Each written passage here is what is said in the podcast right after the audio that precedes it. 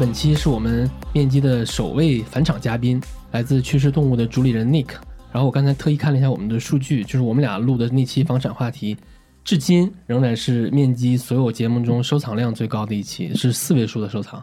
当然了，就一般我们说四位数都是刚破千，都是一千多。很高兴了，因为这是我和 Nick 第一次线下面基。我们上次录播客的感觉就是意犹未尽，我对我自己的那个录音质量真的是 一言难尽。其实我们上次录完之后还打了很久的电话嘛，就很想一直约再录一次。那那这次 Nick 来北京出差，然后我们就赶紧把他薅过来。面基朋友大家好，我是 Nick，然后很开心第一次见到老钱真人来拜访他的办公室和这个非常专业的录音设备。不是，都不是我的，都是蹭的，都是蹭的。那我们继续聊呗。然后我又攒了挺多问题想和你请教的。啊，我觉得你藏的好深。我是前几天才知道你是清华毕业的啊？是吗？啊，你不知道是吧？我不知道。那你前几天是怎么知道的？那你说你要回清华看看，我说嗯，什么意思？哦哦哦哦哦哦，我以为你知道。我不知道。我不是，我不不是喜欢这种，就是挺好的。我我觉得特别棒，觉得在我心中的形象又高大了一些。就希望之前就是符合这个形象的气质的，因为总体来说，大家还是慕强的嘛。你把这个标签撕下来，我觉得特别，我尽量不会去说这个事情。今天不周一嘛？上午出来之前，在宾馆把自动任务都发了，你应该也是能收到一些邮件嘛？嗯，所有的图都是包括取数啊、分析啊，包括这个可视化和发送，其实都是自动化的。这块我是不累的，虽然我大量的表格什么，包括今年新做的那个 RSS，对 RSS，全部都是自动的定时任务。我应该在家里搞个机房，就是他每天在工作，我睡觉的时候他在工作。比如 RSS 就采新闻嘛，数据，比如说行情数据、股票数据、房产数据，都是自动在网上扒数嘛，然后后来分析。它有个定时任务，比如说凌晨三点干嘛，四点干嘛。那个是你自己做的，还是搜寻员有帮你一些？啊，搜寻员是帮我把那个整个调性提高了，但是其实我自己是可以完成的。AI 总结它那个大纲，嗯，它那个做的很好啊。其实包括这套系统，是我们当初学新闻入行的时候。老师希望你去做的工作，就是大量的去摸石头，大量去看。但那个时候是他妈纯人类的啊，这是个范式。对对对，但但那时候大家觉得有一个特别好的工具就是极客嘛，但后来极客也彻底转向了。所有做 RSS，反正不超过两年就会走掉。嗯，所以我还挺希望搜寻员能稳定的运营下去的。我感觉就是可能阅读场景有点假。你说哪一个？就是用 RSS 来看。嗯，至少我是坚持这样阅读了一年多了。OK，我是每天都会看，包括。我之前看那个 Twitter，他们说 Twitter 想做自己的付费订阅，嗯，但是做不起来，是因为大家在邮箱里边看 newsletter 的习惯太强了，就会意识到，嗯，完全是两个环境。对我能理解，可能对于很多人来讲是不成立的。我能理解，就是这个 RSS 它是帮你弥补了数据以外的时间吗？我觉得是这样的，因为它也是一个特别主观的搜集工具嘛，嗯，因为所有的那个筛选关键词和剔除关键词、负面清单，嗯，全部是自己做的。所以这个主观性很强，可能我会每天看，但是对于我的订阅者，可能他想要的信源就还没有被加入到这个 list 里，可能他就会觉得还不足以补充他的心理焦虑。所以我现在让大家都推自己的优质信源出来。你这个是只看地产的？对，这个只看地产。那你只看地产的话，你监控了多少个信源？大概大概一百多个吧，一百一百一十个。有关媒的。采写的，然后权威认，比如说是这个官媒的，然后还有大量的野鸡，做这个的目的就是为了 监控野鸡，监控野鸡，就野生自媒体嘛，很多阅读量并不高，但是它内容非常好。嗯嗯嗯，其实我也致力于做这种嘛，就是说并不是大众所熟知的，但是他的观点非常有启发性，然后他的追踪可能每周一次，基本上都客观事实，没有什么商业动机的，就是完全脱离了自媒体范畴。为爱发电的这种野生自媒体，我我觉得我最早也是这样的。我觉得特别有意思，就是如果你只关注事实的话，就是那意思说我已经不在乎读者了，我已经不在乎流量了。我对一直对新闻挺鄙视的，就是我们这行教你的是要注重事实、要客观，但实际上我们这行是最玩情绪的。然后真正靠事实和客观发财的，反倒是投资圈。这特别有意思，就是之前有个定理嘛，就是说每次当你想要炫耀自己的持仓的时候，未来一周你都会大亏。我就特别是这样的，因为你知道写自媒体确实有一个很重要的目的，就给读者看。嗯，有时候会受情绪的影响。我知道这个观点一出来，至少是会比较认可的。比如说，现在其实唱空楼市是一个比较容易，对吧？肯定是能 能引起共鸣的嘛。啊，但事实上不是这样的。从周期看，它是底部，然后政策的趋势也很明显，是往放松的方向走。而且根据历史的规律，按周期的那个率，未来一年半肯定是走复苏的。所以现在从交易上去做看空，肯定是不明智的。但如果置换，它其实也不是看空嘛，只是调仓。嗯但如果只是纯变现的话。在当下去鼓励这件事情，肯定是不明智的，也是不理性的。你比如说，我现在其实发文的频率很低，就是因为我知道现在去讲看多呢，其实甚至交易做多，一个是你并不能激起大家的共鸣，嗯，第二个就是可能还会有一些公寓的一些喷子来找你，这样会增加我很多的心理负担和成本。所以我现在每天都会看一些行业的资讯也好，包括行情，我是非常关注最近的做多机会的。我昨天在天津也是来看市场的。我觉得你那个想法特别像，比如说二零一八年年底，其实大家都知道那个时候你应该放大自己的波动率，因为长期看一定是好的嘛。但是就在那个节点说这种话，嗯，就显得特别没有情商。对，你你知道大概是对的，但是你会特别害怕。包括二零二零年三月份，二零二零年三月也是一个疫情的一个情绪低点嘛。对，一八年底也是一个大周期的，就是一个上一轮的周期的一个底部。就是你需要在一个关键节点留下自己的声音，但那个声音还真的，你也知道它大概率是对的，但是真的好害怕，好慌，因为要面对流量的情绪嘛。包括你前一阵子发了一个以货币周期为抓手，然后那个货币周期你选的抓手是 M 一的同比增速，然后以它为抓手勾勒出来了一个货币周期，再把货币周期和房产周期、股市还有大宗商品的周期都做了一下耦合。这部分内容我会放到 show notes 里，大家可以看一下。啊那篇文章我看完啊，我立刻就找你了嘛。我说要全文转载，我觉得我们可以从这儿聊一下。其实我感觉好像二二年周期就应该已经渐渐的开始了。我说宽松周期，但是被疫情打断。今年年初大家觉得小阳春可能大家都很嗨，是到了四五月份这两个月又陡然的向下。来，我感觉这个周期又没起来，一鼓作气再而衰，三而竭就感觉就是情绪很差的。对，还想听听你对周期的看法。这个也蛮有意思的，呃，房地产的 K 线其实社会上大家是拿不到的，是的，所以我自己做研究属于比较独家的信息嘛，那自己拉出来一看，跟 M 一对比，简直就是太一目了然，是吧？就是说，你可以完全理解整个房地产的周期，他妈就是一个货币周期。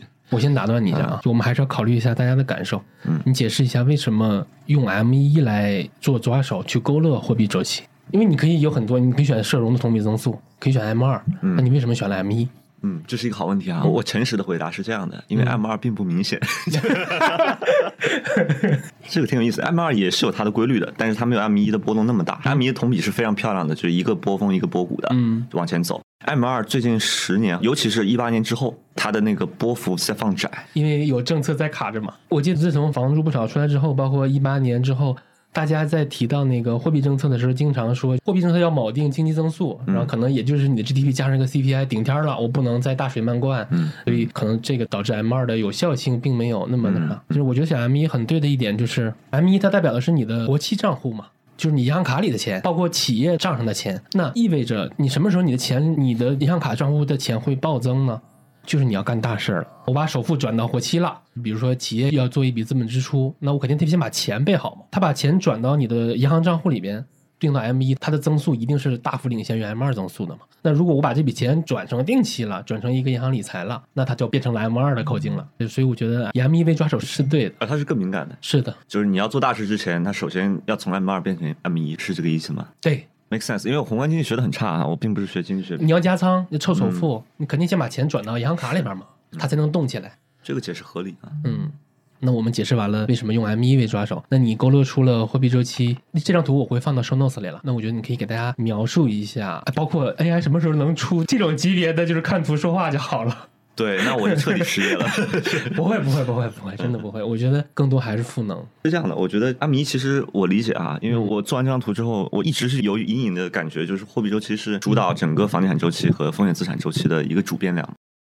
然后做出来就发现，就完全就是这样，货币先动，股市会立即就会反映这个货币的现象，然后房产可能隔三到六个月开始跟着这个货币走，然后 PPI、CPI 其实就是大家对通胀的理解嘛，其实再往后之后至少八到十二个月的。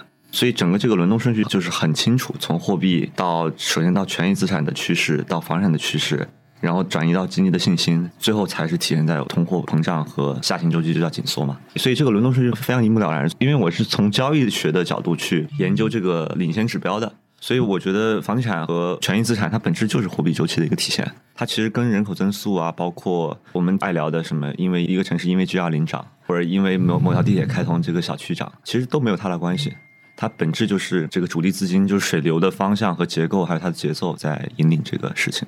我会理解为，如果国内有一个操盘手的话，那它其实就是人民银行啊，就是央行嘛。嗯。那央妈的这个操盘手段其实就是 M 一，它其实就操盘这个 M 一这条线嘛。这条线其实就直接会导致我们居民所关注的主要的资产变化的走势。我如果你看 M 一，其实就非常明显，现在是一个底部，然后未来是一定会往上走这个复苏周期的。但这个过程中，因为你看环比它是崎岖曲折的，它可能这个月下降，下个月又上升，然后有可能还有时候会反向。比如最近我们感觉这个周期好像是不是结束了？但其实你拉长按三到四年去看，我们现在明确是在一个见底之后的一个复苏，所以我觉得长期是比较乐观的，但是道路是非常曲折的。我当时看那张图的时候，我希望大家听这段的时候看一下 s h o n o s 里的图。我有一个很明显的感受，这点你也指出了，就是它增速的顶和底都是越来越低的。对，它的中枢是不断下移的。这也解释了为什么之前会出 Ocean 这样的人，因为他就是 Long Only 嘛，就只做多，对吧？那他永远是用融资的方法去堆多头的仓位。我记得那个时候底部可能我记不清数字了，好像就是在呃一零年前后的那个时候，M 一的底部也是有正的百分之五。那现在可能顶才到百分之呃，数据要看一下，可能百分之八到十不到，所以现在整个这个 M 一的震荡区间是往下移的，就导致很多权益类资产，包括房产的投资会变得非常难。你不只是要堆多头仓位去持股上涨或者持房上涨，你还要把下跌的那一段要么是平稳的度过，甚至回避。我觉得现在其实，在房圈里面，越来越多人重视如何去止损，如何去快速的出场。我看那张图，因为 M 一它的周期的顶是越来越往下走的嘛，然后我就想起来，你看零七年的顶，一五年的顶，二一年的顶也是 上往下下的，就特别有意思。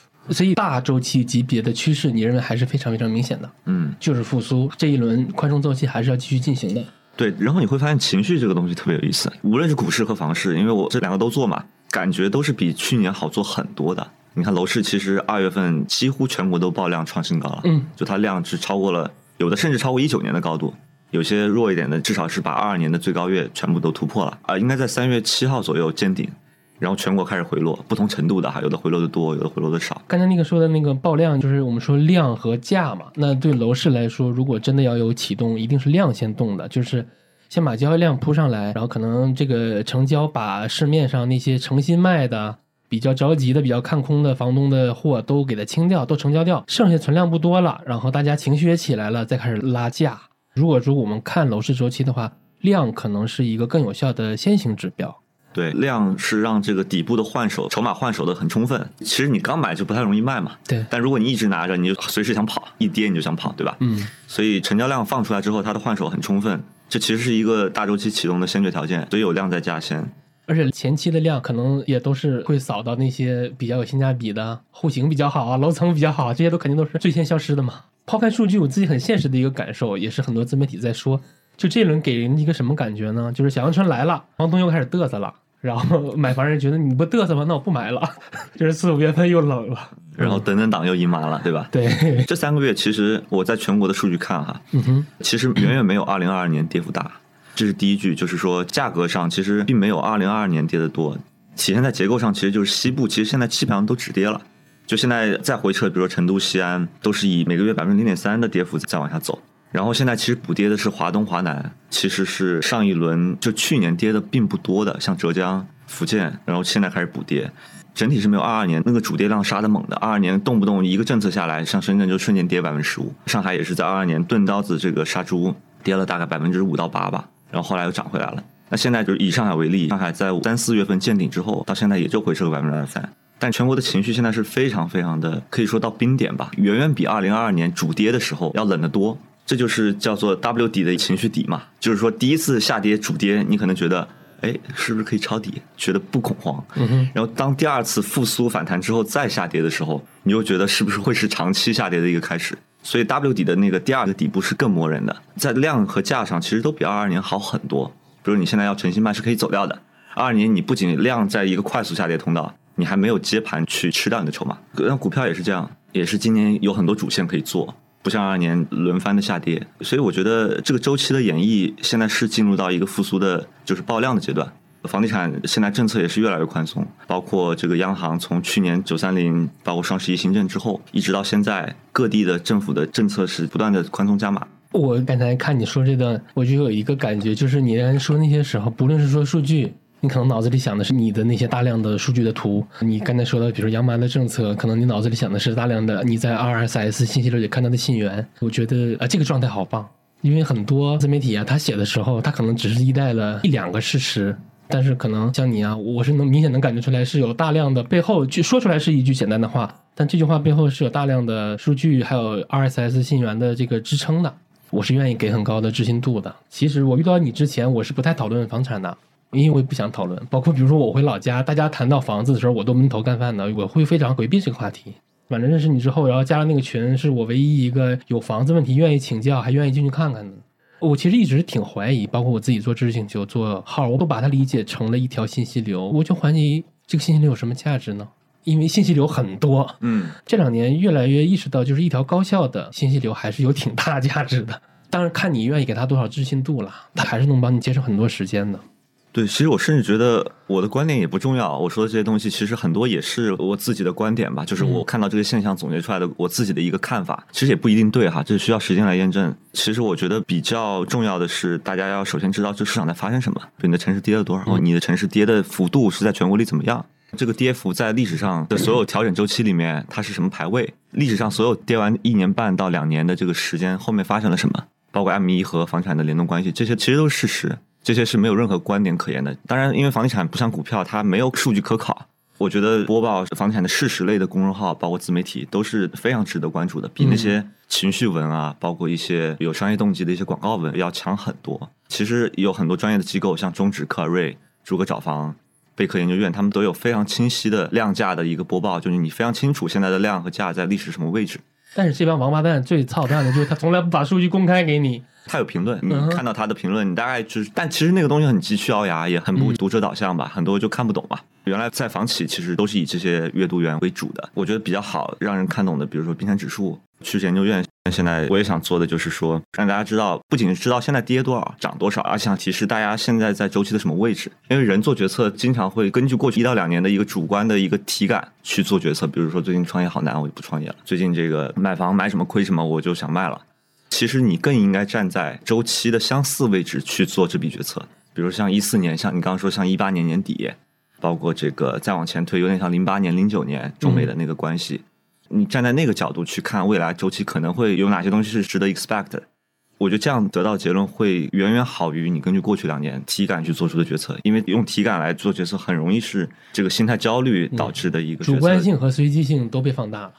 对，但是其实这件事说起来容易，其实做起来非常难。嗯，因为周期为什么一直会不断重复的原因，就是因为人永远是健忘的嘛。哎，我好想你再重复一遍那天的那个结论。嗯，就轮动的顺序，你再说一次。我觉得这个好棒，这个洞察。大部分人第一句话就是说，人口增速这么差，出生率这么低，对吧？然后甚至有些开始外流，包括经济体感这么差，民营老板都死了很多，这还怎么看多？谁来做多，对吧？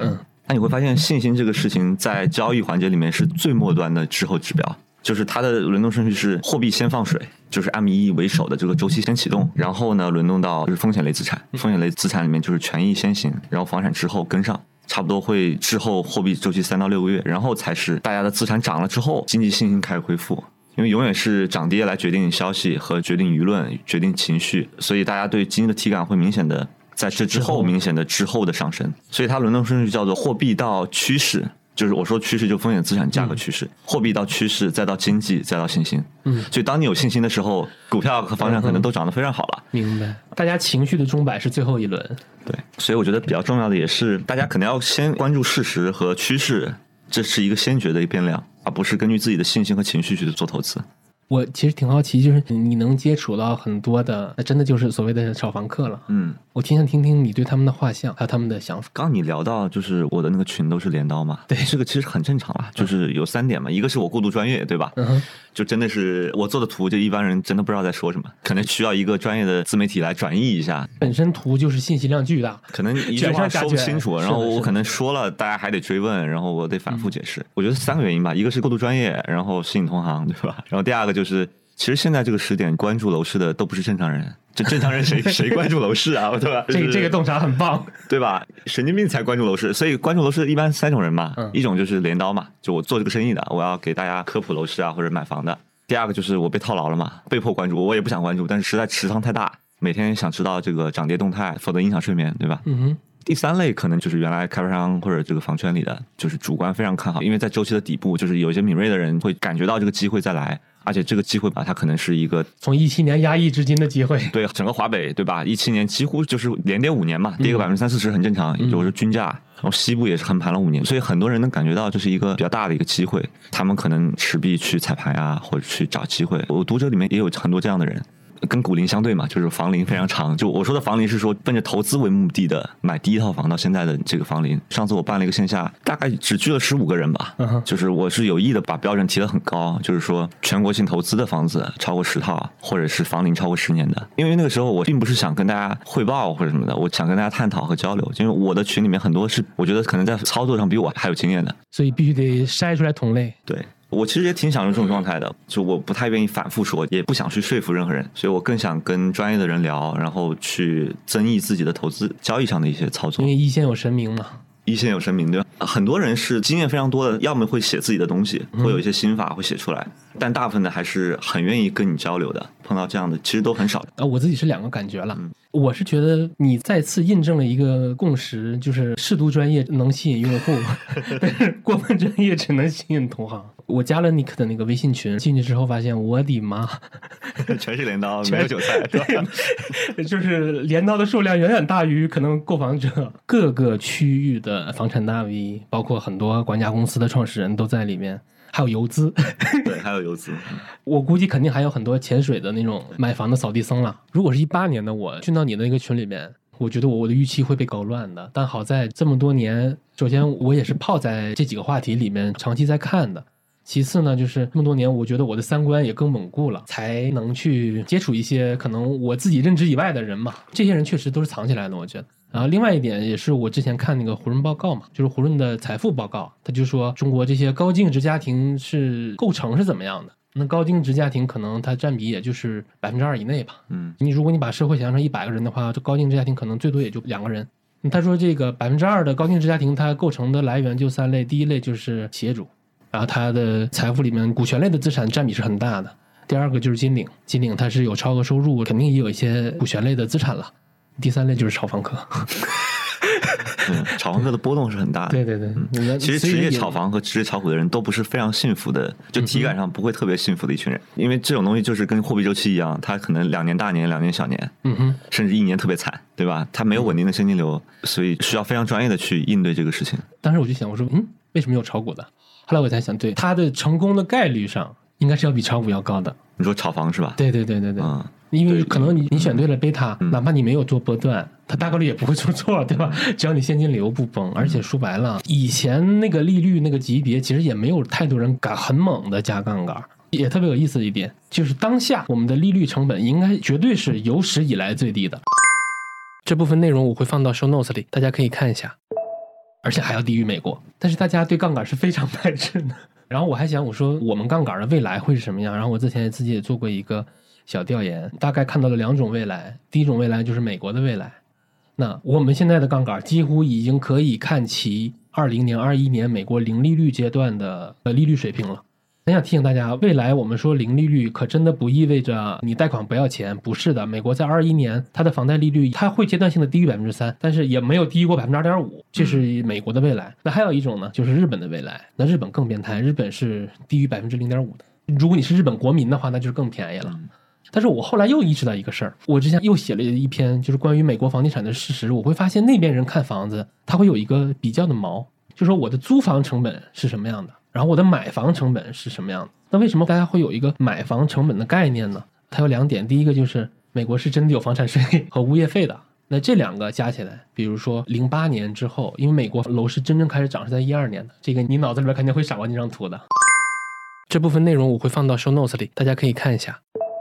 嗯，对，它真正开始回暖是在一二年的，就零八年到一二年都是跌的，就人家是有一个系统性的全国级别的巨大回撤，所以说人家对房子的观念是被改造过的。房产税的意味着什么呢？就是我们这边特别爱说人家是永久产权，我跟大家说一个事实，真的不是这样的。如果有房产税的话，那就不叫永久产权，那个叫永久租权，因为你每年都要付出成本的，而且人家的物业费绝对是很高。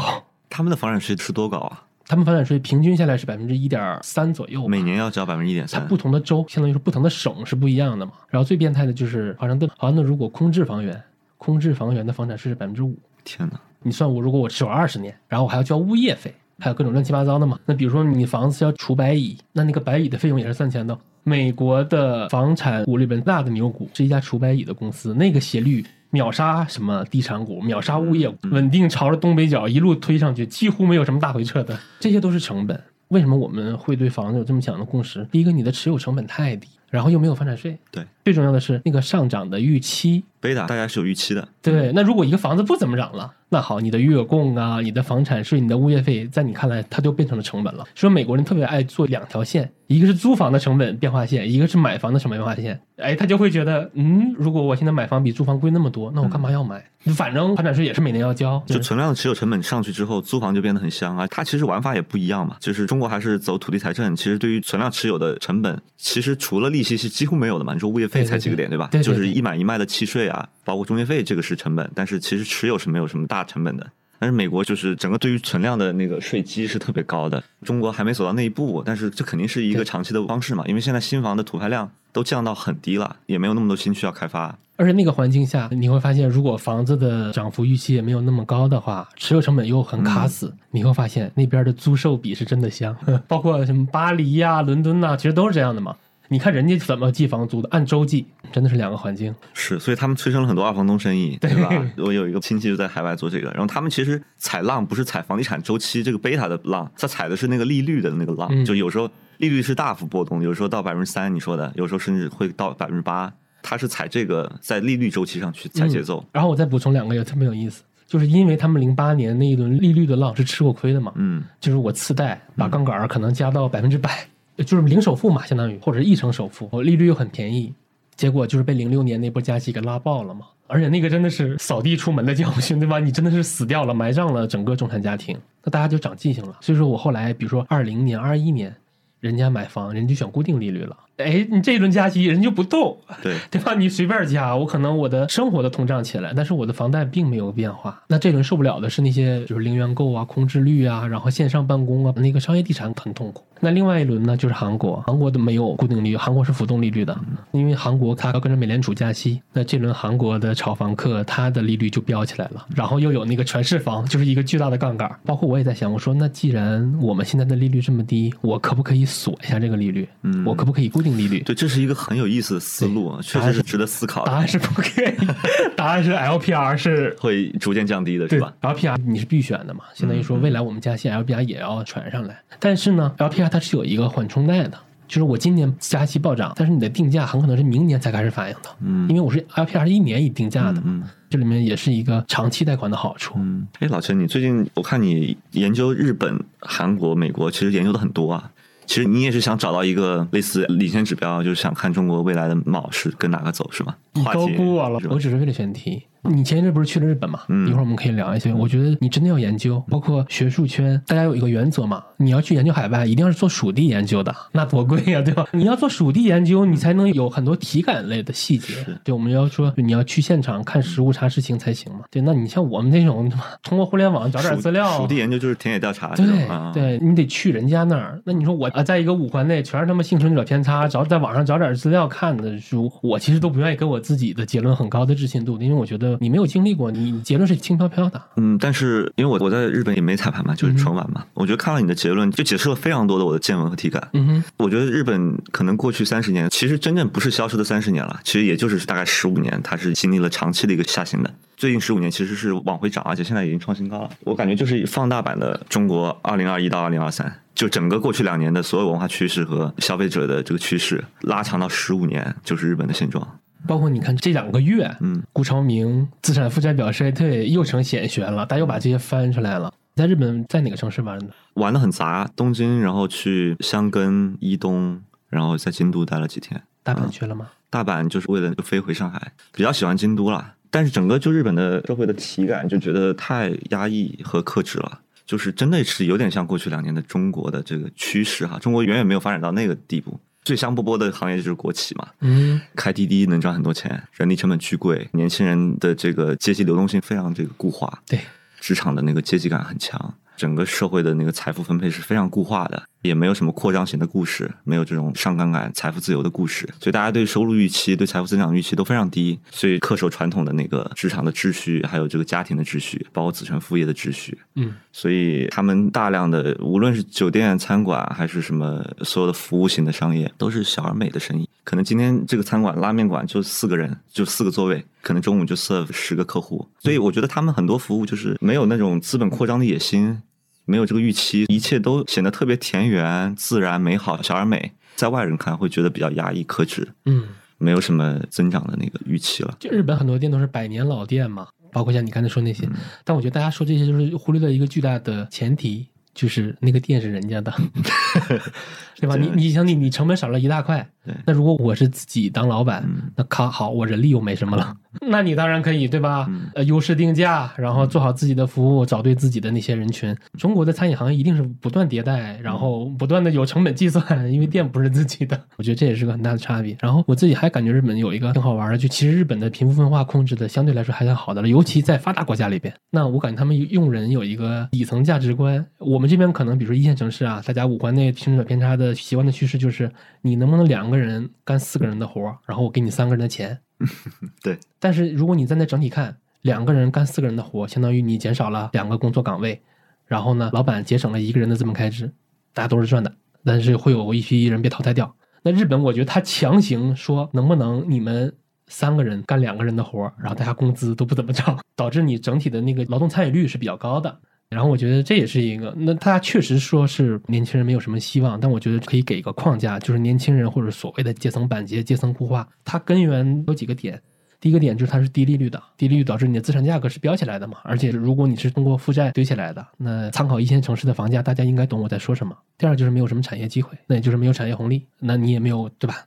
第三个就是你的社会整个的是高消费的，导致你就是低结余的。那尽管东京的房子五万块钱一平还没有公摊，二十平你也能买到一个独立的洋室，那可能总价也不是很高喽。嗯，中国互联网的一个流行的现学就是为什么日本年轻人不买房？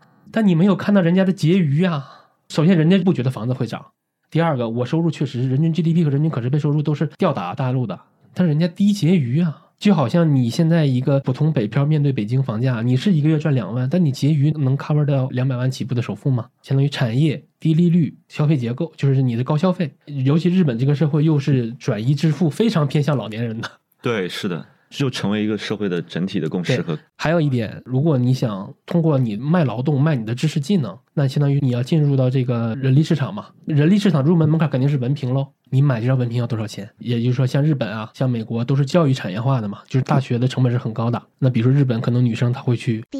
根源就在于你大学学费很贵呀，人家还有比如说美国的助学贷款利率百分之六，而且始终大家差不多是这个概念的。那也就是说你是相当于什么？你是借钱跟人家租了个文凭，然后用人家的规则，所以教育产业化相当于拉高了你进入人力市场的成本。那这些综合到一起，那可不就是阶层板结？然后那我们扯回来啊，今天还有一个很大的工程想拉着你一起做，就是我们依次点评一下二线城市。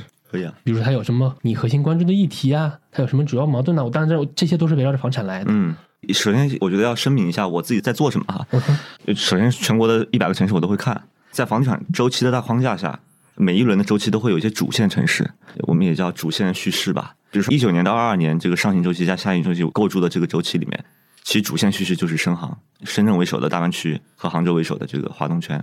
就是如果你在上一轮周期参与的是这两个城市，那你的超额利润是最大的。嗯哼，对，但是其他的几乎是没有，要么就横盘，要么就继续跌。比如说华北，像这个天津，就是北京还是横盘嘛？是这样的，有三个东西非常重要。第一个时机，就是说你什么时候买，什么时候卖。那深圳，你如果经历了完整的上行加下行，你到现在应该也就是微利吧？OK。但是这里核心是你把上行的这个我们叫主升浪，把它挑出来吃掉，下行期你要回避掉。这个事情是时机上的考量。第二个问题是城市嘛？不好意思，我还想再打断一下。在你的系统里边，我躲那个下行期，那个信号是来源于数据还是来源于政策？哪个占比更大？政策会领先于数据。我为什么特别看好？就中国的这个长期房价的这个平稳波动，就周期会一直走下去。我觉得不会出现日本的那种，就是直接衰退十年。因为有政策操盘，因为政策永远是逆周期调控的。因为我看了日本在九零到九二的那个价格曲线是一路暴涨的，长期宽松低利率把东京的房价直接在两年内翻倍，就平均水平翻倍，有的甚至三到四倍。但是国内的永远是在上涨刚开始的时候调控就开始压了，然后在暴涨的时候就往死里压。在这种逆周期的调控下，其实它都是不会走趋势的这个末尾加速浪，走到不可控制的这个局面，直接往周期的下行期走了。所以政策永远是一个先行指标，一般出政策的三到六个月之后，市场拐点会出现，政策顶先于市场顶嘛。反过来也是一样的，二二年的一月开始是一个底部，到现在一年半是不断加码的，但市场底如果你看同比的话，是去年十二月才出现。所以政策是作为一个领先指标。我翻译过来就是所谓的趋势讯号。我看到政策转向，我就应该已经高度警戒了。对你就要准备做。我不能完全依赖数据，还要需要政策来作为一个指导。它数据更多是验证。对，就政策更多给你一个信号，是一个领先的一个预期。嗯哼。所以这是两件事情，就是第一件事我们刚刚聊，就是说基于货币周期和房产周期。我们在一个相对的底部，然后一年半到两年的预期是上行复苏的。然后在这个未来下一轮周期里面复苏，我们聊聊这个二线城市的一个表现。我是这么看的，我认为下一轮的主线其实是西部和华北啊。这个观点我频繁看到，是我知行合一哈，就是我确实是这么想的，我也在这么实践。那我们缩小一下范围，嗯，我们现在所有的区域全部都落地到城市。嗯，好，我说西部其实分为两个，一个西北，一个西南嘛。嗯西南就是成都、重庆。包括一些三四线啊，三四线我们先不说，先说二线。不说不说，全全部淘汰。西北其实呃讲的是西安、银川、乌鲁木齐这三个二线。西部、西北加西南的这五个城市是我未来下一轮周期是三到四年嘛，未来两年里我最看好的五个城市。我有个问题啊，嗯，我成都或者重庆会不会虹吸就是西北的那几个？会的，打开结构看，很多年轻的西安人会到成都去置业，但他们也需要在西安的一个房产。另外，西安也是有整个西北的虹吸能力的。我说一下为什么看好西部吧。就简单说一下，第一个是，首先你能明显感觉到，现在国家的主力资金在布局西部。你从基建的投资额，包括招商的这个力度，还有一些重要的政府班子的构成，国家意志是非常非常明显的。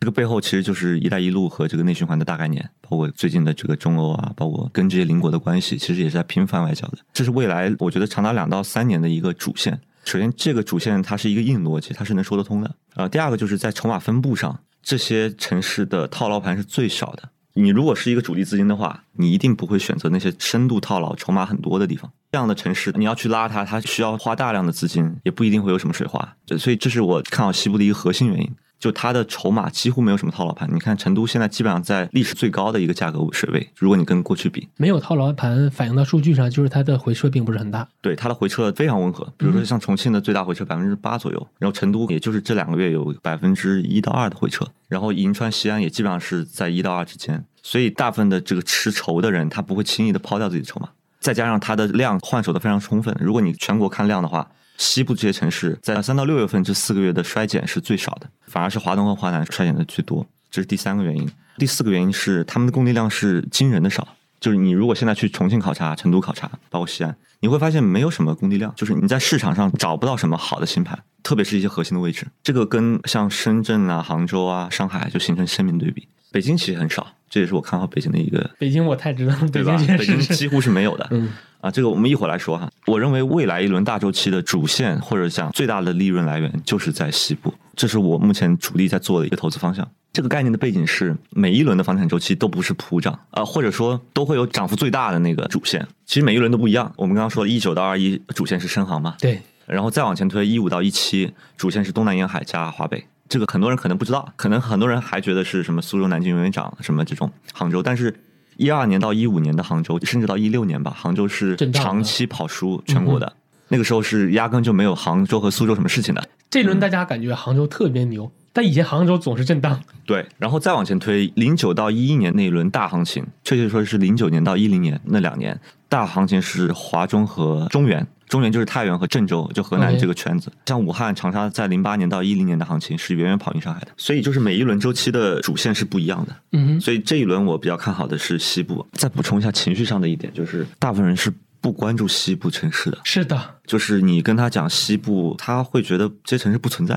就是某种程度上，它算是一点盲区，可能没关注到吧。就是如果做交易哈，当你发现一个趋势走得非常强的时候，且公众并没有形成共识，这往往是一个胜率非常高的一个交易决策。反而是大家都在盯的这些城市，像深圳、杭州，它的趋势不但不好，而且你看不到放量，像深圳的量很少，对吧？你刚才说的这个推论啊，嗯，在股市我是完全同意的，但我也好奇。在楼市，它也是存在的吗？对啊，是啊。那关注量少，它没有人帮你推呀。哎，这有趣就有趣在这儿，就是当大家的共识非常少，就大家都不怎么关注的时候，但是它的实际的客观的趋势，我说的趋势就是量和价的趋势，嗯价跌的少，量爆的多，而且衰竭的弱，你会发现主力资金都在建仓这儿，因为量价是由真实的真金白银交易去构筑出来的嘛。你就发现，其实市场趋势大量资金往这些地方堆，但是大家却不关注，这其实就是一个非常好的投资机会。实际上是非常多的这个交易资金在往这堆的，但是大家却在情绪上就没有怎么关注，说明这是一个明显的背离嘛，就说明这样的趋势它可以长期持续。如果大家关注的东西，这个有一些趋势上的好转，那反而是一个需要警惕的东西，因为它的空间不大了，就是舆论要再加进来的这个情绪增量不大，反而是这些共识低的，它未来如果这个故事和背景逻辑讲得通，很硬的话，未来会有源源不断的增量进来，去关注这个区域，让这个趋势可持续长期的往下走。所以我觉得这是我看好西部的一个原因。我再问一个很傻的问题啊，很烦人的问题。你说我让你优中选优呢？这也是很小白、很典型的小白问题。这个也不是我的主观决定的哈，就是其实完全看趋势。OK，从趋势上其实看的很明显，成都和西安是最早出来的。嗯哼。然后其次是银川，然后再往第三梯队是这个重庆和乌鲁木齐。所以回答我觉得特别知行合一，你没有给出答案。对，所以大家如果去看趋势，就能能跟我得到一样的结论，就是我自己的逻辑就是说，谁先走出来，我先做谁。因为我们看多一个城市，必须要加一个时间框。嗯哼，你抛开一个时间框去说你看好一个城市是没有意义的。这段一定要划重点。就比如说，你说你看好成都，呃，或者说你看好深圳吧，然后可能就最近两年在跌，你说我看好未来十年的价值，那这不可证伪嘛？对吧？因为十年是一个很长的 time frame。我现在就讲未来两年，我认为整个西部的超额收益是最大的，在全国。第二句话就是他们是有启动顺序的。那我个人从现在的趋势来看，成都是离临界点最近的，这个临界点就是一个趋势的启动点，就它突破这个临界点之后呢。它可能就会有一段比较大的一个主升行情。我觉得成都和西安离这个临界点是最近的，其次是银川，然后才是乌鲁木齐和重庆。因为重庆的跌幅还是达到了百分之八的，所以它要换手，把我筹码的这个抛售达到那个临界点还需要时间。我觉得可能到年底甚至明年年初才会出现重庆的这个临界点。所以这是我对西部的看法。我特别喜欢你这点，因为可能一般大家问的问题都是偏向于让你去预测。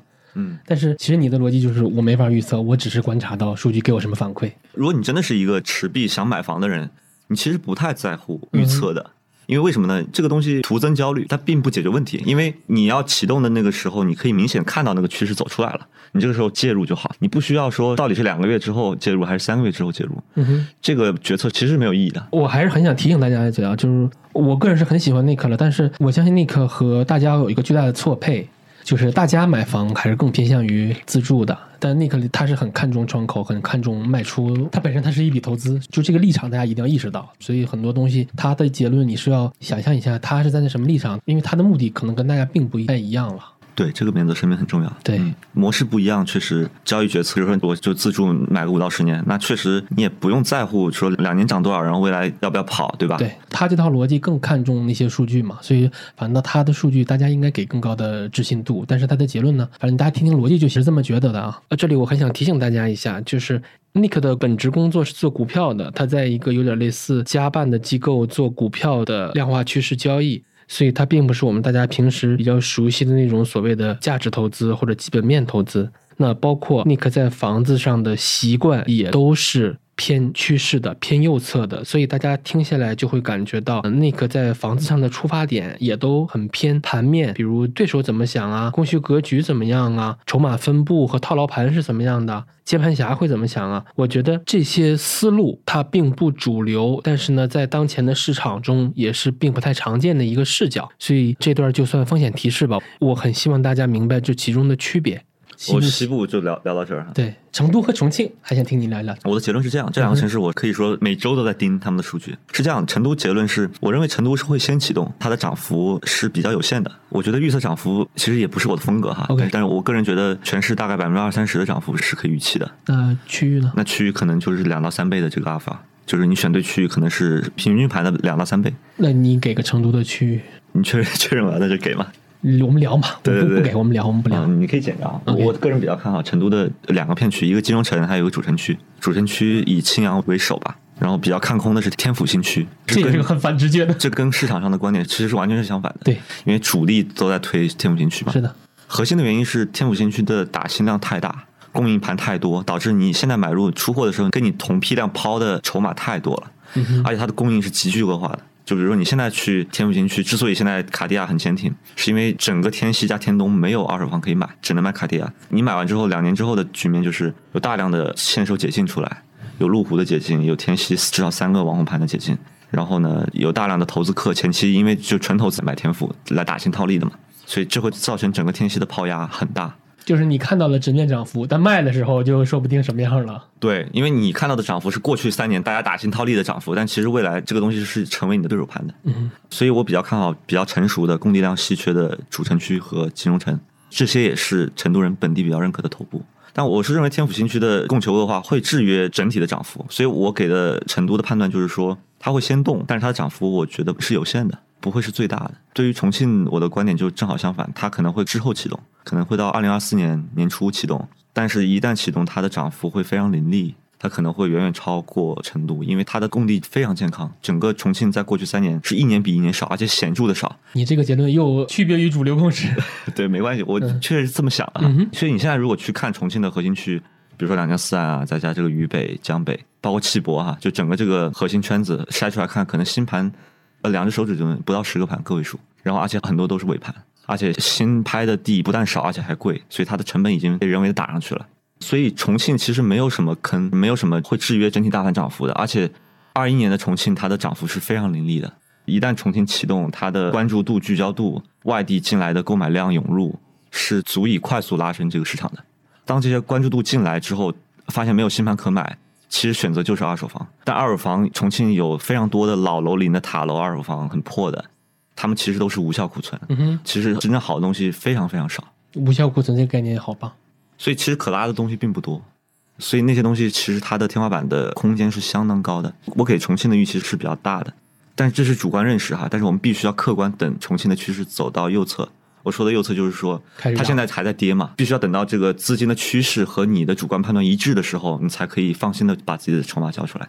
当然，我必须要说一下，这一切的沙盘推演都是主观的，嗯，呃，这个行情随时会变化。对，大家就是重逻辑、重数据、轻结论。那我们西部基本就说完了。对，然后另外一个区域，我觉得大家可以关注华北。华北就是以京津冀为首的这一圈，包括山东、济南、青岛，还有甚至这个山西太原、郑州这些城市。这些我觉得未来会迎来困境反转。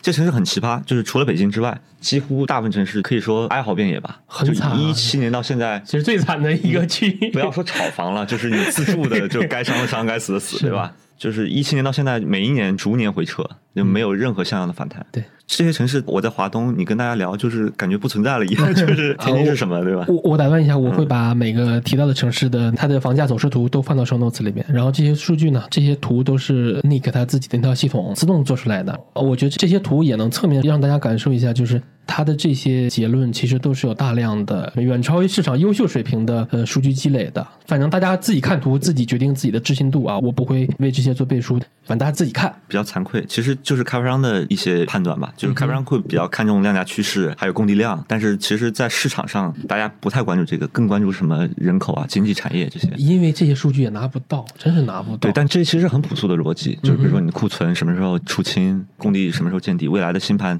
你可以去预期，甚至可以去推演，这些是相对比较客观的。说回华北，就现在其实大家对华北的关注度几乎是低到尘埃里。对，除了北京之外，其实北京在一线城市里也是低到尘埃。现在大家对一线城市的理解就是深圳，就是深圳是热度最高的，然后其次是上海，广州就不存在了。北京跟广州嘛，就是 就是感觉温吞水，对吧？但我有一个很个人的这个周期感，就是一八年的时候，嗯，一八年大家可以回忆一下，就是当时苏州什么涨得很好。苏州的价格把上海凸显的，上海是非常非常便宜的。就一八年，我为什么特别印象深刻呢？就是我当时刚出来做自媒体嘛，就做了一个很朴素的判断。我说中产阶级一生的那个所谓的红利啊、机会啊，可能就那么几次。那我说现在上海整个上海就是一个巨大的损。当然了，就大家可以当我这话是当放屁，但是我们五年后再看。嗯，当时这个帖子是发在知识星球和公众号里的，都可以找出来。那个时候，其实上海好似今天的北京，就是存在感，包括嫌弃度都是很高。是，其实一八年是个开始，前期度拉满是在二零年的年中。嗯哼，那个时候连苏北都看不上上海，就是连苏北都在大涨，然后南京也大涨，苏州已经连涨好几年了，杭州也是，啊，包括那个二手房热度非常高。那上海确实是一个洼地，但是后来上海就二零二一年就回补了。所以这个城市轮动是很有意思的，嗯，就是它的虽然周期是大周期，但是它有轮动次序，涨幅有先后有大小。现在北京就是你说的这个状态，就你在全国一线城市里面看北京，哇，就是没有泡沫，非常刚性的一个需求，政策非常严格，价格非常夯实，然后改善里边全款的占比很高，对，然后大家全款，然后负债率很低，对。吧？我现在看了个笑话，他说：“哎，你说这个两千万的房，他月供得多少？”然后男人说：“他能买得起两千万的房子，只有一个原因，就是他有两千万的现金。”对，北京对改善的政策是很不友好的，对吧？所以我在一线里面是最看好北京的。我们抛开观点不谈，就说事实，北京过去两年是全国涨幅第一，就是在二一年六月，其实全国政策见顶，呃，就市场也见顶哈。到现在其实是全国普跌的两年，但是这两年北京是，如果你看大盘涨幅是全国第一，这个很多人可能都没想到，因为它是补涨。对，你可以说它是补涨，但是也确实证明了它的泡沫是最小的，以及资金对这个城市的认可。你深圳恨不得很多零首付啊，就是他是先买，然后再抵押，嗯，而且还并发，甚至还多套，对吧？啊，我给个细节，这个细节我多次引用过。就深圳对我最震撼的一点，就是之前我看三联周刊那个报道，他说在深圳的信贷中介的数量是并不亚于房产中介的，笑死我了！当时看到，对现在深圳的二手房成交量两千套嘛，就是说教你买房的自媒体可能都不止这个数量，教你买房的比买房的还要多啊。像北京就是完全是一个非常夯实的市场。像深圳在二零年和二一年的新房和二手房成交都是非常非常高，但其实深圳这个绝对值是远远远远低于北京、上海的。对，因为深圳的新房一直比较克制，这也解释了为什么深圳是上证龙头嘛。是一八年，大家你想，就是这个交易盘它的量太小了，所以资金量一涌进来呢，它可以很快的拉高，迅速拉爆，也可以很快的 降下来。呃，很快降下来是因为新房瞬间就释放了。有个数据，二一年之前每年的新房供应大概不到一百万房，深圳的。然后二一年开始供了五百万房，之前是不到一百万房，然后二一年是五百万房，且二二年还是五百万房，然后二三年根据五年的规划是会长期维持在三百到五百万方，所以深圳地很稀缺的这个概念已经被证伪了，就涨多了就得跌嘛，然后龙头不可能一直是龙头，它在情绪共识达到巅峰的时候一定会扭转，可能真正的机会会来自于大家不太关注的一些新的主线。我们说说天津呗。嗯，因为华北天津是一个很重要的。对，然后天津是这样，天津是一五一六其实是主线，一七年开始市场见底之后就一直在回撤，一七一八应该是大跌了一轮，然后呢一九二零算是平稳，别人大涨它平稳，然后二一二二又补跌，继续往下跌，所以现在天津有这么几个现象，第一个就是不要说没有炒房客，就几乎没有敢上杠杆的，基本上买房就为了自住；第二个是产品力特别好，就是在二一年之后，天津有一次修规。产品力有大幅度的迭代，就可以偷很多面积，阳台很好，很多落地窗产品，然后整个产品的户型也好，南北通透啊，物业的管制、工区的改善都是有质的提升的。你特指的就是新房喽？对，新房。然后第三个就是供应量急剧的萎缩，就是说你在主城区，还有比如说滨海核心区，我昨天刚去，就几乎看不到什么新房供应了。然后哎，你有没有感觉滨海它不算天津，它就另外一个城市了？就双城嘛，滨城和京城。嗯哼，对。哎，如果雄安能发展成滨海，你让我觉得也就也就行了。因为我有次去那个酒圈他们就在那个滨海，我去酒泉录播客，产品力好好舒服。你说的是整个城市界面很好，还是说那个办公楼很好？就那个板块你是在那个瑜伽铺那个板块吗？就是零八年做的那个。金融核心区，对对对对啊，那个是非常漂亮的。对啊，路宽人少，景美，产品也好，还有滨河的步道，然后整个空气特别舒服。对，哎，那你也比较看好天津？对，比如说天津有几个地方啊，一个是和平、南开，还有西青，其实在过去两年是一直在涨的，它是远远跑赢了全国大盘的。趋势最好的往往是主力资金最早布局的。另外，刚刚我们聊的，你说城市界面特别好的瑜伽铺板块，也是滨海的核心区嘛，滨海非常大。是一个大的城市了，它也有非常多很坑的板块，但是这个瑜伽铺这个核心板块也是天津过去两年没有怎么跌的。因为我昨天刚去看彩盘看了一下，它从二一年高点到现在，从两万一微涨到百分之三吧，现在是两万二，所以它其实在全国里面算非常坚挺的。所以这些板块也是我觉得天津一旦启动的领涨。但华北现在最大的问题是普遍的信心不足和套牢盘特别大，导致它不可能立刻的拉涨。嗯，就我认为它会整体会滞后于西部。现在你去看华北整体的趋势，无论是天津、太原、郑州，还有石家庄，它其实都是一个长期下跌，这个下跌还没有停止。所以一旦未来有行情，一定会面临着大量的套牢盘的出清。因为你想，任何一个正常人在经历了五年下跌的时候，一旦有微涨或者爆量，他一定第一反应就是我要走了，对吧？我不愿意再持有。所以它是需要等这个换手率达到一定的量级，然后这个筑底的形态要构筑完成，这个时间我觉得至少是要一年的。所以华北，我觉得未来一年对于自助来讲，相对一个比较好的一个筑底平台，大家可以去挑一挑好的产品可以去上车的。但是对于像比较专业的投资或者是要买在涨幅开始的前夜，那我觉得还是要等的。嗯，我们快速点评一下石家庄吧。你说华北的时候，甚至没有提石家庄。石家庄是很看好的，我觉得天津、石家庄都是我非常看好的。就是在一个未来两到三年的一个行情里面，我觉得是有明显的超额收益的一个城市。石家庄有一个现象是把容积率降低了，然后整个供应非常非常少，应该石家庄四区八区都没什么供应量。城市的界面有大幅度的改善，有非常多的增量的板块，大刀阔斧做了一系列的城市更新和城市升级。所以基于这些，包括它的长期的下跌也跌出价值了。所以我认为石家庄未来一轮，我觉得是有点像重庆的，它的库存基本出清。所以我觉得天津和石家庄是有基本面故事可以讲的。OK，它确实是好城市。稍微次一点的可能就郑州和太原。无论从供地量、还有库存、还有这个城市基本面，我觉得不会有特别大的想象空间。所以华北这一圈，我其实比较关注京津冀。其实北京已经走出来了，呃，所以很容易出现天津、北京的这个比价概念。就北京一旦起来，其实天津很快就轮动到。然后接下来就石家庄，所以这一块是我比较关注的。另外就是山东的济南和青岛，这也是下一轮比较看好的。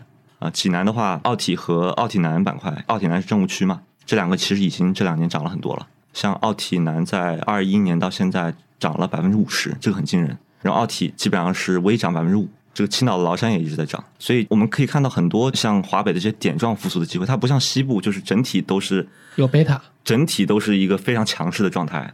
比如说金融街是长期过去五年长期在微涨的，涨幅不像深航那么剧烈，但是它都是在微涨的。但是像华北，它就是一些点状的机会，像我刚刚提到的天津和平、这个西青南开、山东的济南奥体、真物，还有青岛的崂山，包括石家庄的一些小学区，现在也开始涨，所以它有一些非常点状的机会。我觉得这是符合认知的，就是所谓的什么结构性机会啊，对对，分化呀、点状啊，对，这些都是符合认知的。所以这些点状机会慢慢会开始做一些带领效应吧。辐射到更多的板块，形成效应，可能明年会是一个非常好的建仓的一个年。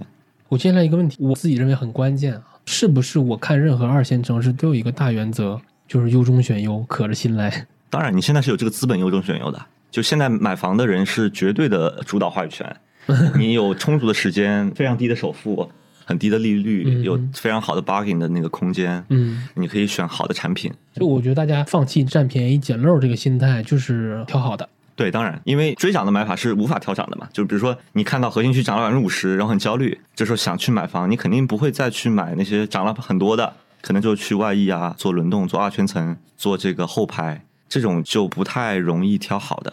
但在现在所有板块都在一个要么横盘要么阴跌的情况下，你其实完全应该去选最好的，就在各个方面最好的，最好的板块，最好的配套，甚至我不要期房，我要现房，我要好的产品力，我要最好的户型。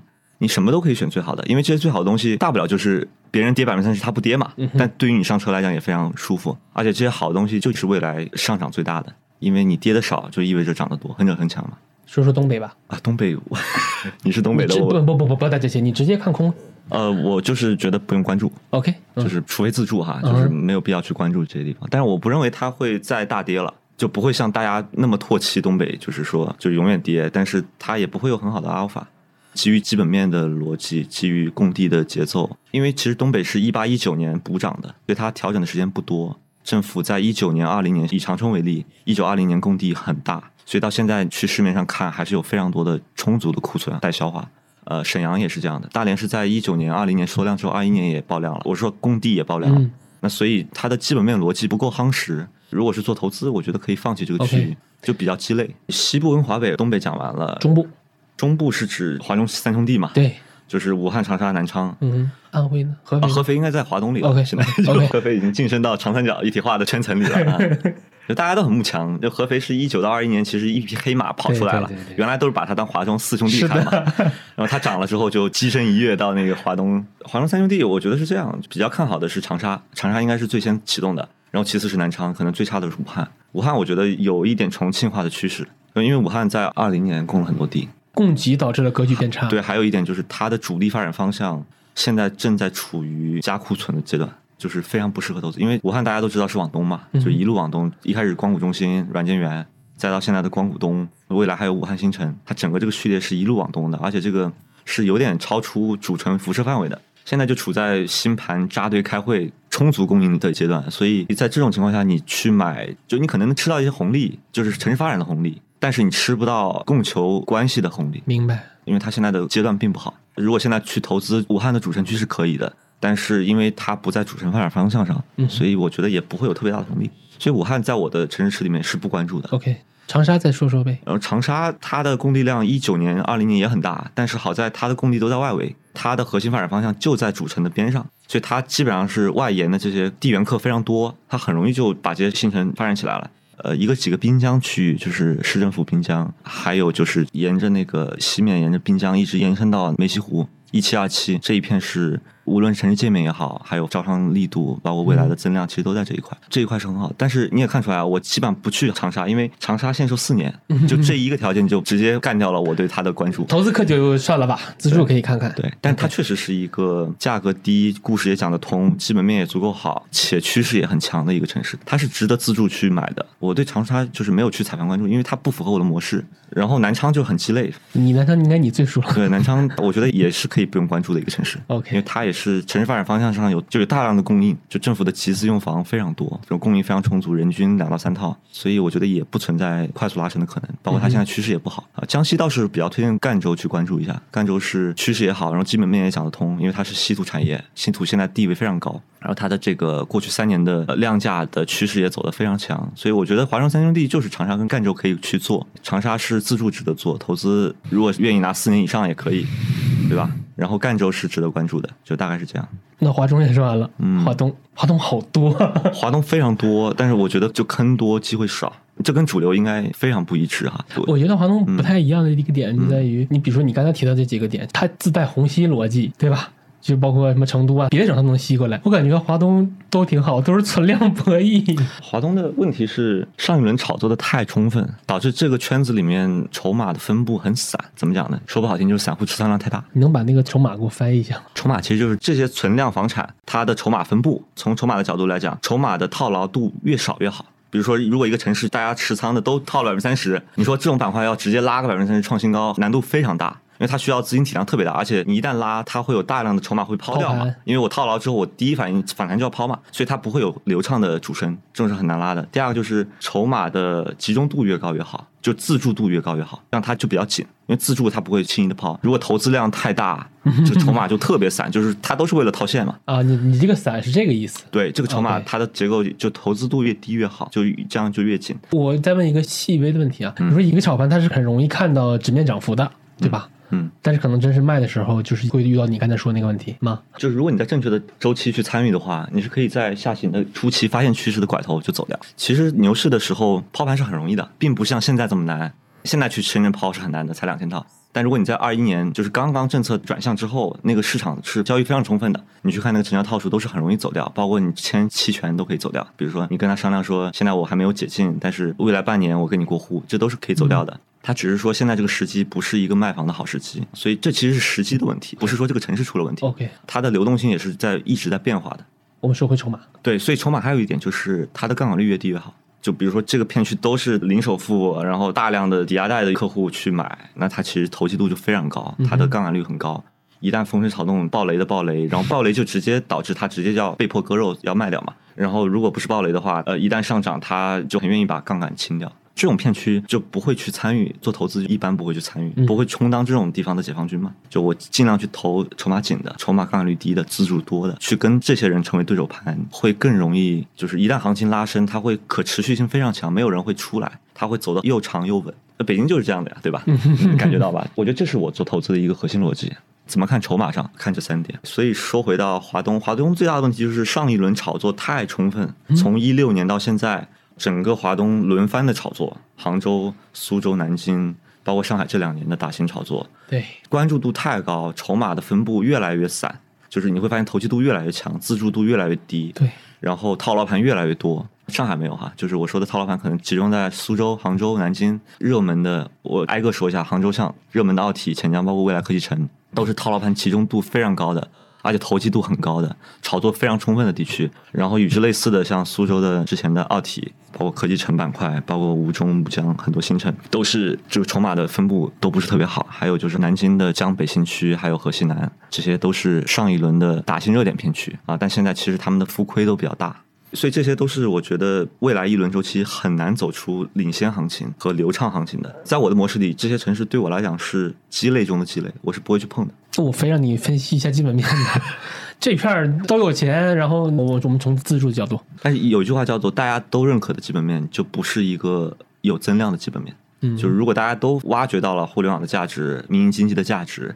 还有这个藏富于民好呀，虹吸人口、小学生数量也好，这些都已经被交易到价格里了。所以我觉得它的增量空间并不大。包括最近举办亚运会啊，其实都交易的非常充分了。而且在这种预期下，价格还跌了很多。那么我会认为主力资金的趋势和公众认为的这些价值的观点是有背离的。OK，这反而是一个非常危险的信号。你要非要说价值，我更看重的是它未来逻辑硬不硬，供求是不是紧张，筹码是不是够紧。你进来之后，对于你来讲是鬼故事更多还是好消息更多？我觉得这才是可能对我来讲比较扎实的基本面，而不是一些什么产业啊，或者是一些你认为它强的一些原因。因为一定是涨跌决定消息，消息其实就是基本面，就是它涨上来了，你说它基本面很好；然后它跌了，你觉得啊，好好差啊，甚至不想看你。但其实涨跌这个趋势是领先于基本面的。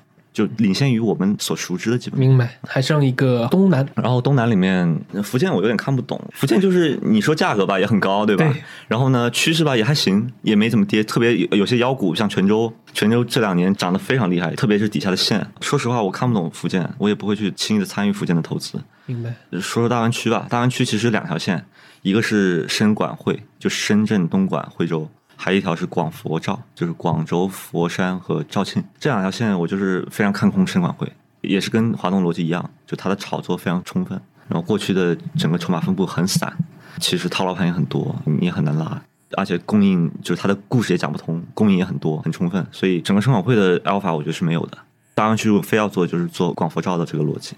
广州和佛山其实过去两年跌的也少，它的趋势也是比深管要更扎实。但是我觉得整体也不会有特别大的机会，我的感觉是这样。所以我现在可能跟主流的叙事不太一样。是的，基本上我刚刚把我的逻辑基本上都阐释清楚了。嗯嗯，是的。但这些都是指就本轮对吧？就指下一轮，二三年开始的，应该会到二七年，甚至到二八年这一轮。我自己的节奏可能二三到二五是 M 一的上行周期，可能不一定到二五，二三年到二四年，嗯，会是 M 一的货币周期的上行周期。然后伴随着可能房地产稍微晚一点，可能领头羊先动，西部先动，然后二四年华北动，然后可能二四年年底全国开始有一个明显的复苏行情，可能一直到二五年政策打压，然后到二六二七会是一个主下行。当然，M 一这一轮能冲到多高，这个我真的不知道，这个是宏观经济的范畴。哎，我还有一个很偏宏观的问题啊，其实你说大家看那个房产自媒体。我觉得共识是很容易达成的。那我觉得这一轮虽然还没启动，共识太他妈强了。现在的共识你觉得是什么？我特别担心这一轮优中选优，卖掉手里的烂牌，抛弃三线。嗯，我特别会担心这轮起来了，但是共识导致抛压特别大，就像四五月份给他那个感觉似的。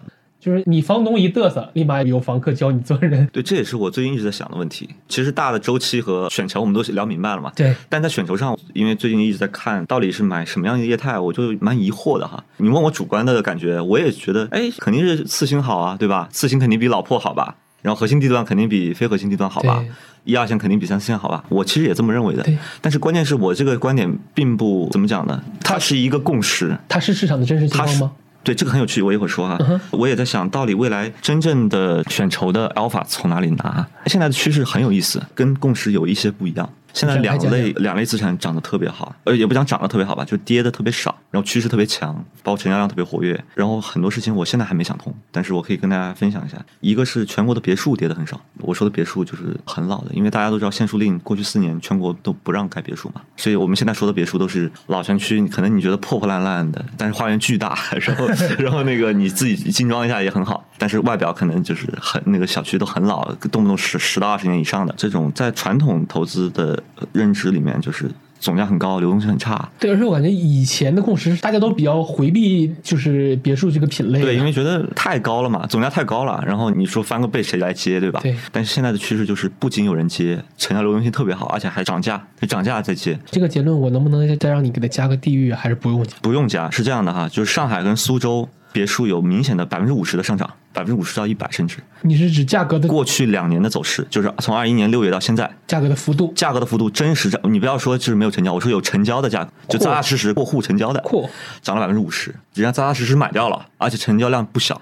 带看量、成交量都很大。苏州也是这样哈。然后对于大部分城市来讲，因为大部分城市是在跌的嘛，比如说以重庆为例哈，重庆可能过去两年跌了百分之十十到十五，别墅不跌。然后成都过去两年可能涨了百分之十，然后别墅大概涨百分之三十，就这个水平。然后我看了大量的城市哈，像我最近看了深圳，包括佛山、北京，因为别墅并不多，而且以叠拼为主嘛，其实都不是真别墅嘛。就我感觉很多城市，比如说是散状的嘛，嗯，北京就是集中在集中在那个孙河，对吧？对对。北京我倒没有仔细看哈，但是大部分城市是别墅不跌，而且交易量非常非常乐观。OK，这是第一个趋势，这个倒是可以理解，对吧？买别墅确实符合后疫情时代的居住体验嘛。但是大部分人只是想一想，其实也没买，对吧？他也觉得这个东西不是一个特别好的选择。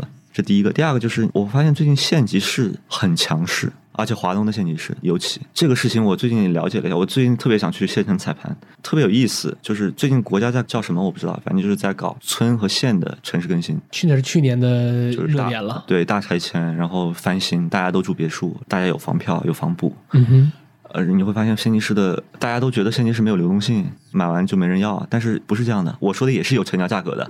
不仅没跌，还有的还在涨。比较典型的是浙江的一些县，回头可以找一下发给你。他们的趋势都是比主城区要好得多的，这是我完全想不到的，这也是完全超出我的认识的。就是我之前也觉得县什么玩意儿，对吧？但是人家二一年买县的活得很好，反而是二一年你投资在什么核心区打新的，可能会受到一些亏损。哎，这里我们加一条。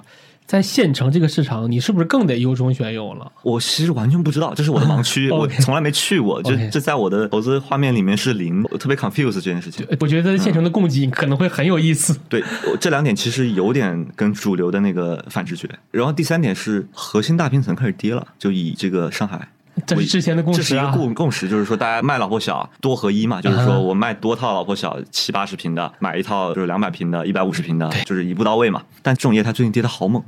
就是比如上海，上海的这个核心黄埔的那些大平层跌的很猛，感觉北京的次新还好，就是那些大面积的豪宅也其实在松动。这个趋势刚刚开始，也就这两个月开始逐渐的加强，但我不知道未来会怎么样啊！但是我现在对这种面积段的是非常警惕的。哎，我们再补一条，与此同时，信贷又是非常友好的哟。你说针对抵押贷吗？还是针对？对对对，我这个撑着，它还是开始跌了，这个事就挺有意思的，这很有意思。而且在大家都看好、都想换大面积的时候，它居然开始跌了。那我觉得这是一个非常危险的信号，而且我们都知道大面积在过去两年是很抗跌的嘛。